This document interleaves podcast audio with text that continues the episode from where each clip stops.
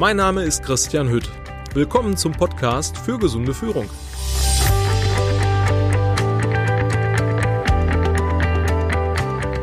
Versagensangst. Die Angst zu versagen kann wirklich jeden Menschen treffen. Äh, die Versagensangst ist eine der größten Blockaden, eine der größten Blockaden bei Menschen für einen persönlichen Erfolg. Ja? Jede neue Aufgabe, jede Prüfung, jedes Wagnis, jede neue Herausforderung beinhaltet immer das Risiko, es nicht zu schaffen. Und Menschen stehen heute in einem großen Druck. Ja? Diese Versagensangst, die zeigt sich unter anderem dann in der Arbeit, dem neuen Job nicht gerecht zu werden, den, den Ansprüchen an diesen Job äh, nicht gerecht zu werden, ähm, privat, in der Ehe, in der Beziehung, äh, in der Rolle des Vaters oder des äh, oder der Mutter zu versagen. Angst, diese verschiedenen Rollenbilder, die ein Mensch ähm, bekleidet, nicht erfüllen zu können. Und wenn Menschen unter Versagensängsten leiden, dann kann das zu einer sehr, sehr starken Belastung für den Betroffenen werden. Es kann aber auch zu einer starken Belastung ähm, für Familienangehörige, aber eben auch zu Belastungen und zu Konflikten mit äh, Mitarbeitern und auf der Arbeit führen. Und Menschen sind ich sag mal, wenn sie unter Versagensängsten leiden, einfach nicht mehr in der Lage, in den entscheidenden Momenten ihr volles Potenzial abzurufen. Oder die Menschen geben schon vorher auf, aus der Angst vor Fehlern, ähm, aus Angst vor Ablehnung, aus Angst vor Kritik. Die Angst davor, eigene Erwartungen und Erwartungen, die von außen an den Betroffenen gestellt werden, nicht zu erfüllen ähm, überschattet, ja, ich sag mal, das komplette Leben und führt äh, in der einen oder anderen Betroffenheit äh, zur vollständigen Handlungsunfähigkeit. Und ich sag mal, damit beginnt dann sehr, sehr oft ein sich selbst verstärkender Teufelskreis ähm, zu laufen. Der fängt an, sich zu drehen. Und die Folge aus diesem Teufelskreis kann eben sein, sag mal, wenn ein Mensch an dieser Versagensangst leidet, ähm, dass es durchaus so ganz klassische, simple Stresssymptome gibt, ja, die dann eben, ich sag mal, zu einer stressbedingten Erschöpfung, zu einer stressbedingten Depression oder zum Burnout führen. Und sehr, sehr häufig wird diese Versagensangst dann auch mit Alkohol, mit Medikamenten und äh, mit Drogen kompensiert. Da möchte ich heute zwei Sachen zu sagen, doppelten Input zu geben. Zum einen, dass diese Abwärtsspirale in diesem Teufelskreis sich durchaus durchbrechen lässt und dass jeder diese Versagensangst überwinden kann, das Ganze aber nicht leicht ist und auch nicht einfach ist. Da muss man schon, ich sag mal, eine Menge für tun.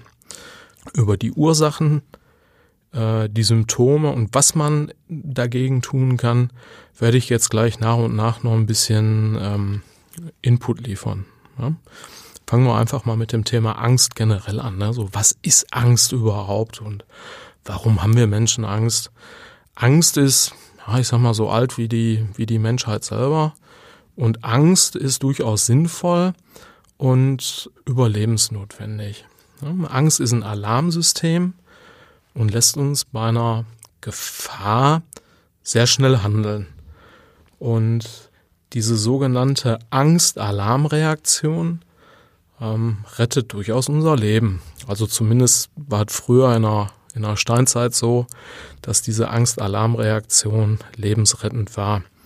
Und ich finde es immer ganz spannend, weil ein Leben ohne Angst gibt es nicht. Ja, also gibt kein angstfreies Leben und Angst ist durchaus etwas ganz Normales. ich sag mal, da spricht man dann auch von der sogenannten Realangst. Die Realangst, die ist auf eine Gefahr gerichtet, die ist ähm, der Situation angemessen und diese Realangst dient immer der Bewältigung durch Flucht oder Angriff. Eins von beiden, entweder Flucht oder Angriff. So, ich sag mal, das Gegenstück zur Realangst ist die sogenannte pathologische Angst. Und pathologische Angst bezeichnet man auch als krankhafte Angst. Ja, also pathologisch gleich Krankheit. Hat nichts mit Dr. Quincy und mit Crossing Jordan zu tun, sondern da ist wirklich der krankhafte Anteil gemeint.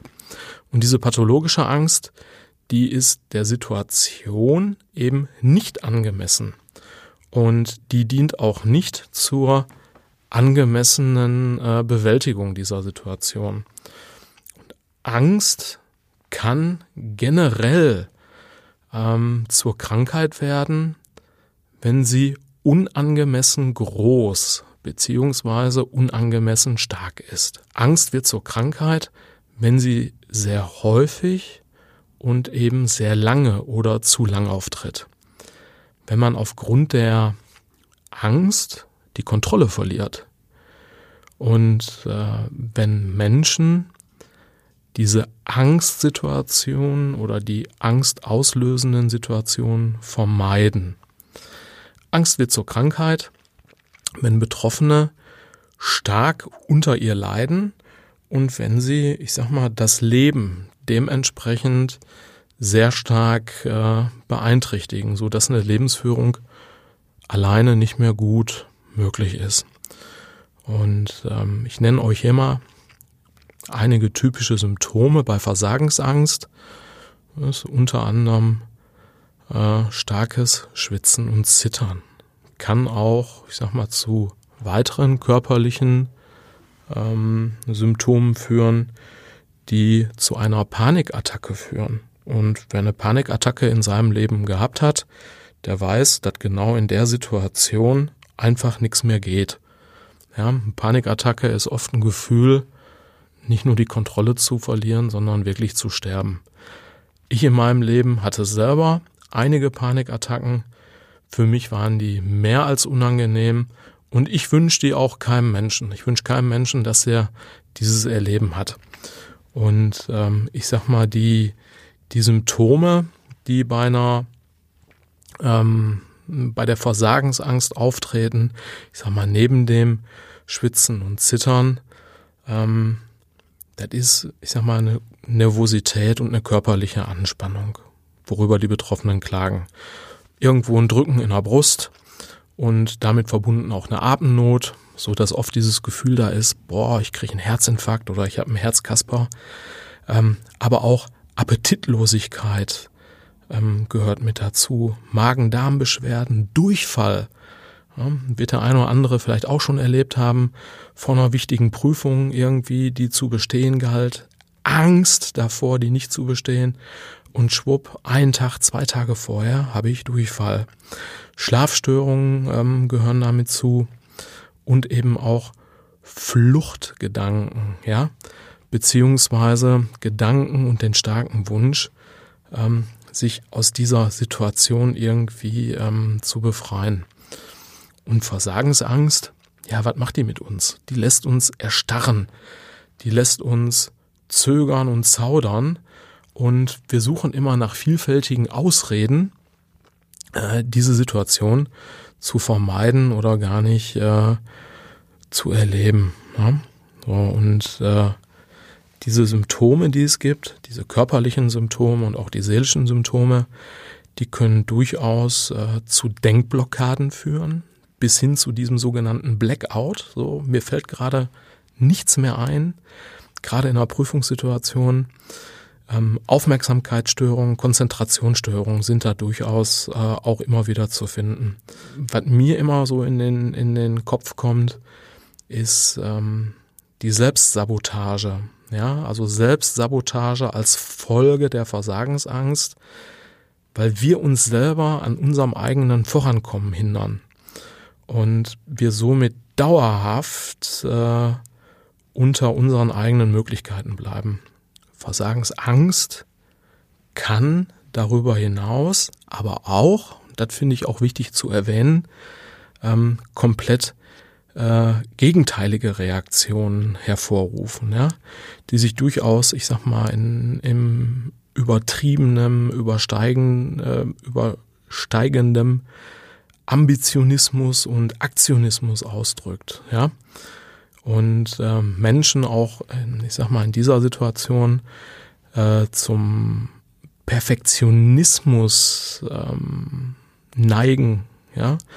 Und äh, ich sag mal auch damit in Verbindung ein sehr, sehr hohes Kontrollbedürfnis entwickeln. Und dies alles nur, um so ganz unterschwellig die Angst, die Versagensangst äh, zu besiegen. Ne? Und ich sag mal, auch bei, bei gegenteiligen Reaktionen sind die Folgen dessen äh, nicht weniger harmlos. Ja, auch da kann es zu klassischen äh, Stresssymptomen kommen, die dann wiederum, wie ich das eingangs gerade schon erwähnt habe, durch Alkohol oder Drogen auch kompensiert werden. Und damit geht auch für heute mein, mein Appell dann einher, wenn Sie bei sich das Gefühl der Angst wahrnehmen, ja, Versagensangst oder generell das Gefühl von Angst und die Symptome, die ich genannt habe, bei sich erkennen, äh, scheuen Sie sich nicht davor, ähm, professionelle Hilfe in Anspruch zu nehmen. Das kann eine therapeutische Unterstützung sein. Manchmal in einigen Fällen reicht aber auch ein ganz normales Coaching, um eben aus dieser Mühle rauszukommen. Das war's dann für heute. Wenn Sie mehr zu diesem Thema erfahren möchten, besuchen Sie mich doch einfach auf meiner Webseite www.business-core.de.